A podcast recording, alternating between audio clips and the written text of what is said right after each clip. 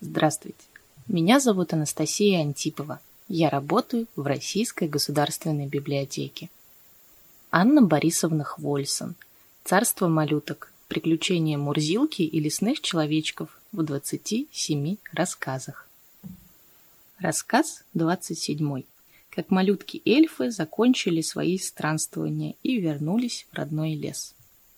К утру взошло солнце, заглянула в уголок сада, где стоял снеговик, и улыбнулась на работу человечков. От этой улыбки растаял весь выпавший снег, а вместе с ним и снежный великан. Проснувшись, малютки увидели из окна слякоть и грязь. Затасковали они по милому родному краю, и всем им захотелось домой, в густой родной лес. Надели они опять сапожки-скороходы и, попрощавшись с садом, приютившим их, пустились в путь. Опять замелькали города и села, но на этот раз путешественники нигде не останавливались.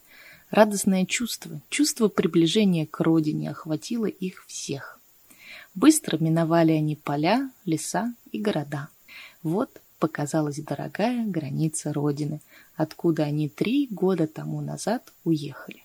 Громкое «Ура!» раздалось навстречу милому дорогому краю, и крошки-человечки понеслись к нему быстрее ветра. Вот обогнули они последнюю деревню и въехали в родной лес. Слезы счастья стояли в маленьких глазках. Ручки крепко прижимали к себе любимый папоротник, крошечные ротики целовали каждый листочек, каждую былинку.